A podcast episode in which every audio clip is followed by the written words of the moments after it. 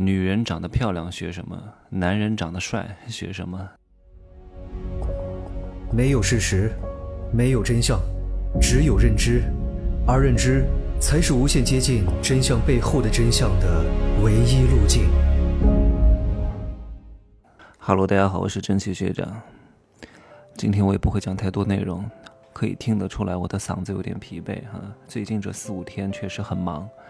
除了睡觉时间，全都是排得满满当当的。我发现我有执念，就是按照我们现在的财富生态位，以及我们的思维认知体系，还有我们的资源和人脉，和商业体系的构建能力，完全可以不用在乎外在什么身材颜值。可是我真的不行，就天生丽质难自弃，就是你曾经拥有过这些东西，你很难把它舍弃掉。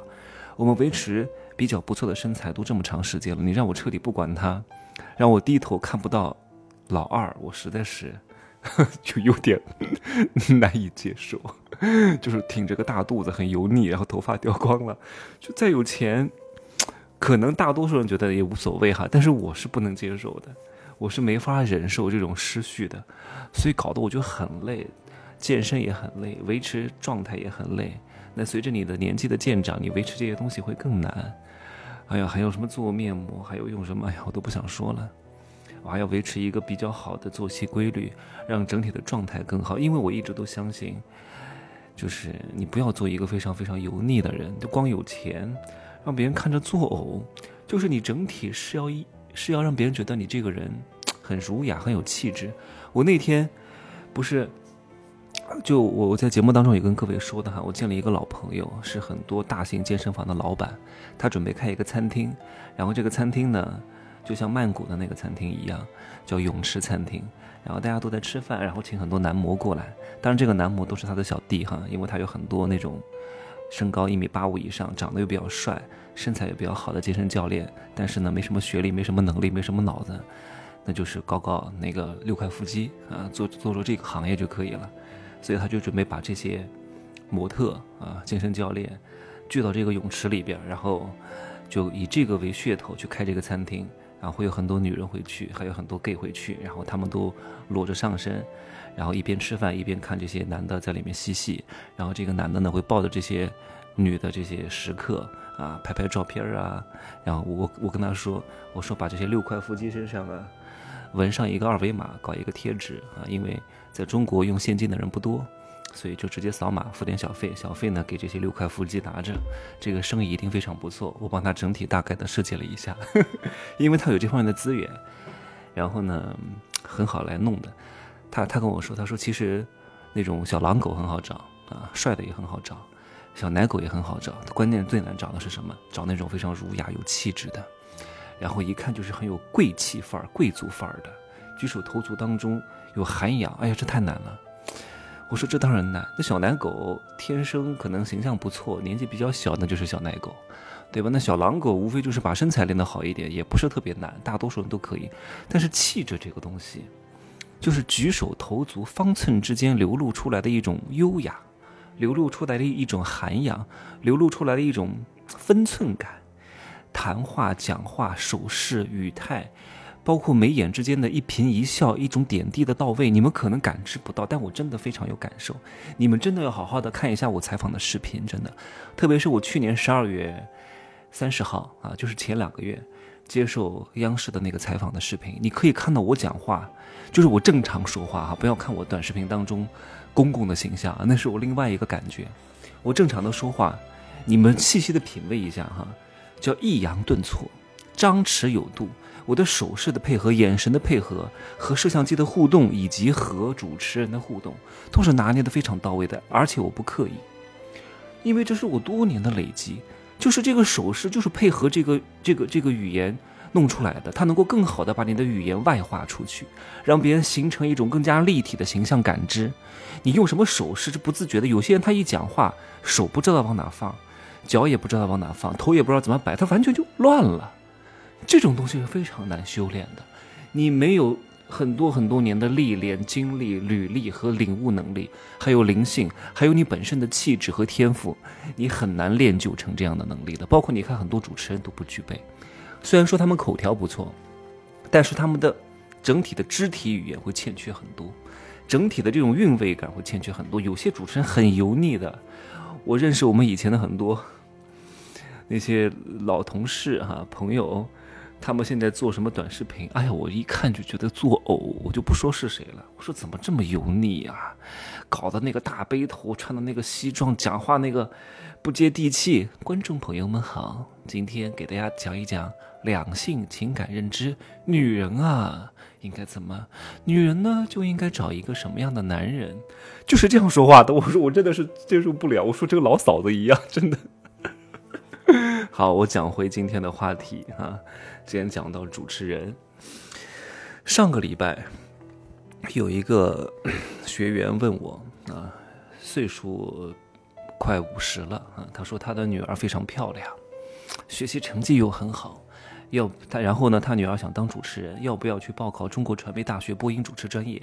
然后呢，他还有个儿子，形象也还不错，是上初中吧，所以先解决他女儿的问题。他说他女儿学习不错，能考六百多分啊。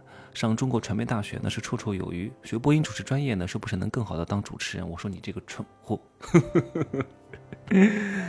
可以看得出来，这个女人呢思维还停留在很早很早以前，觉得长得漂亮就应该去上一些利用长相优势去变现的行业。我说你太愚蠢了，我说你以为是九十年代两千年初啊，学播音主持当主持人就能够有一个好的饭碗啊，长得漂亮就能怎么样啊？长得漂亮就能嫁入豪门呢？对吧？可能你那个时候吃到了一些长相的红利，嫁给了一个相对来说比你的阶层高很多的一个男人。但是我说实话哈，阶层特别高的男人不仅仅是挑长相的，他不是挑好看的。各位一定不要有这个误区，千万不要觉得女人长得漂亮就可以了，不是的，你长得漂亮。在丝丝当中可能会很受欢迎，因为丝丝当中长得帅、长得好看、六块腹肌、二两肉是很稀缺的，他们能够拥有这个就已经很开心了。但是中上层阶层、有钱的家庭，对吧？有背景的家庭，然后传承了三代的家庭，他是要从有才华的、有能力的、有背景的，然后家庭条件比较不错的、有学识的、有素养的女人当中挑选一个好看的，而不是挑选一个草包，你懂吗？任何人都是如此，所以他是用老一辈的思维在衡量现在的发展。现在光靠长相能够活得很好吗？各位，而且如果你女儿只有长相，那我倒觉得你可以搏一搏，学个表演专业，学个播音主持专业，可能文化课分低一点。就像我这样的，没办法，我这学习太差了呗，就高考就考三百八呗，那只能学艺术啊，对吧？但是我也是真的爱艺术的，我高二就出道了呀，我高二就挣钱了呀，我高二就在街边主持啊，你要知道。我真的是历练的太多了。我高二的时候主持那个东西，还不是你们看到那种什么电视主持人，那种一板一眼的。我就在街头主持啊，哇，街头那个那个步行街上面，你们各位那个年代应该都知道啊，一几年或者是零几年，零七零八，反正就很多在街边主持什么各种什么联通手机啊，又是什么撒奖品啊，又是什么玩游戏啊，又是唱歌跳舞啊。现在弄得少了哈，那个时候非常流行的。看的人是什么人啊？步行街上面是人山人海啊，摩肩接踵啊，对吧？人头攒动啊，锣鼓喧天啊。好多人看哇，真的，我那个时候就非常有存在感，因为我一上台，下面至少有几百个人，但是看的人呢素质都不是很高，都是那些县里来的、农村来的、没见过世面的，一般的城里的有有有头有脸的、有点文化素质的，哪会看见这些东西呢？然后就撒礼品，撒什么杯子啊？但杯子不能撒，撒到别人头上去了。撒什么各种什么洗衣粉啊，什么什么。厂家送的这些东西啊，然后一讲讲一天，从早上就搞到下午啊，做游戏，跟他们插科打活儿。我的妈呀！我才！哎呀哎呀，东我东西丢了啊！不好意思哈，我的生发帽掉了。很多男宝啊，一定要注意你们的头发。男人的发型很重要的，头可断，血可流，发型不可乱。所以我是如非必要，绝对不会折腾我的头发的，不烫发，不染发。然后呢，也不会去喷什么发胶，除非我要拍照的时候。所以经常各位看到我。跟谁合影啊？出席一些什么没有那么那么那么重要的活动，我都会戴帽子，因为我不想弄头发。弄头发第一耽误时间，第二我不想吹，我不想喷发胶，毕竟都是对头发是有一些伤害的。除非我一定要弄发型啊，男人的发型很重要，特别是你二十五岁以后，男人大概率会脱发的。如如果你有这个脱发基因的话，你的这个双氢睾酮会刺激你的毛囊，并不是说你雄性激素分泌过多就一定会脱发，不见得。你有雄性激素，但是如果你的这个雄性激素不攻击你的毛囊，你就不会脱发；如果你雄性激素一般，但是你的雄性激素会攻击你的毛囊，你就会脱发。这东西需要去药物干预的，用那些什么洗发水什么都没有用的，怎么可能呢？你洗个两分钟冲掉，能有什么用？能吸收吗？能停留吗？那个洗面奶洗一分钟就把它冲掉了，能美白吗？不能美白。不要相信这些东西，任何事情给我还原本质，懂吗？所以在讲到这个选择播音主持这个专业的问题上，请问长得漂亮就一定要学播音主持吗？长得好看就一定要学表演专业吗？愚蠢，对不对？如果你学习不好，你倒是可以试一试，像我一样。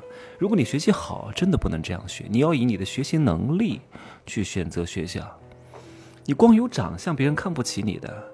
长得像在上层阶层当中是唾手可得的，太多了，周边都是长得好看的人，已经不是一个什么稀缺产品了。但是如果你学习很好，你能力很强，素质很高，考到一个非常好的大学，他跟我说了，他女儿能考六百分左右。我说六百分左右能上南京大学、复旦大学。或者是以那种特长生的身份，如果再学个什么才艺的话，进北京大学艺术学院，好像是可以降五十分的。具体的情况我不是很清楚了。进了北大，你有机会去什么斯坦福交流？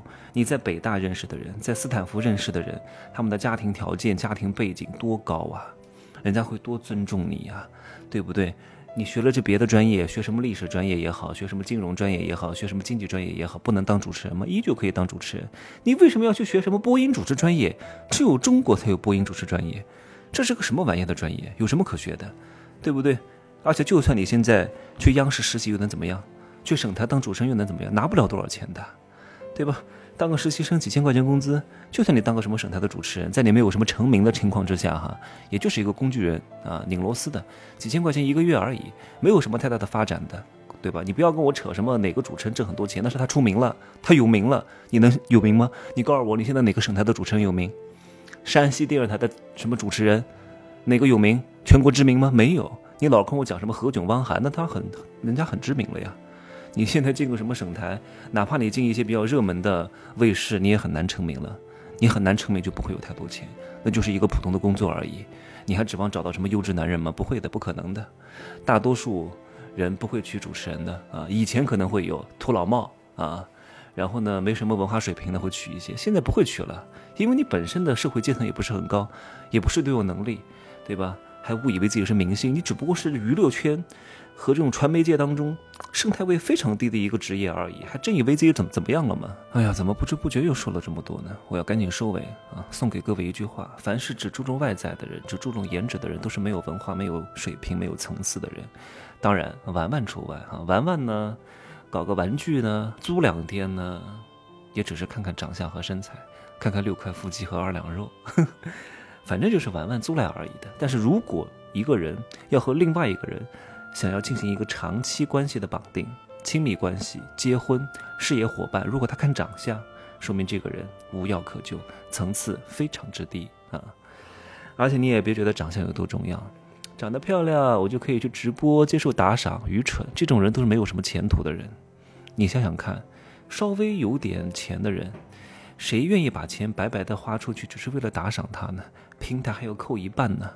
对吧？所以我从来不接受别人的红包的原因也是这样子，你不要给我打赏啊！当然，我们也不只是靠外在的人啊，我知道也是因为别的价值。但是有些人他没有什么价值，他天天就是搔首弄姿在短视频上，然后希望大哥给他打赏。哎呀，人呐都是渴望价值交换的，人家平白无故给你打赏，这个动力是很弱的。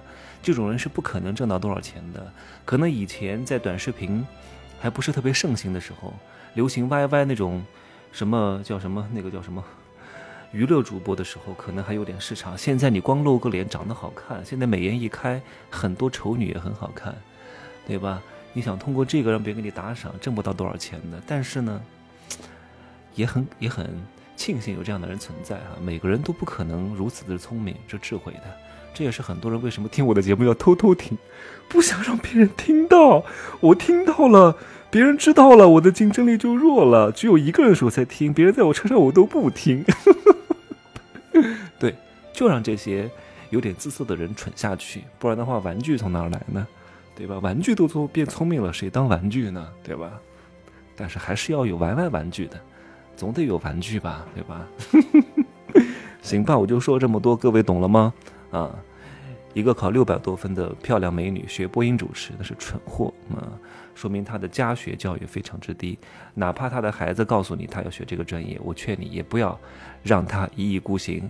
父母需要给她决策的。如果你的段位比你的儿女高的话啊，有点认知、有点层次的话，要帮她去把关的，把关她的未来，把关她的职业，把关她的呃跟她长期接触的亲密关系啊对象、婚姻对象都要去把关的，不然的话就会被很多人趁火打劫，懂吗？就跟各位守住自己的财富是一个道理。不说不多说了啊，我有点累了，休息吧，明天再见，拜拜，各位。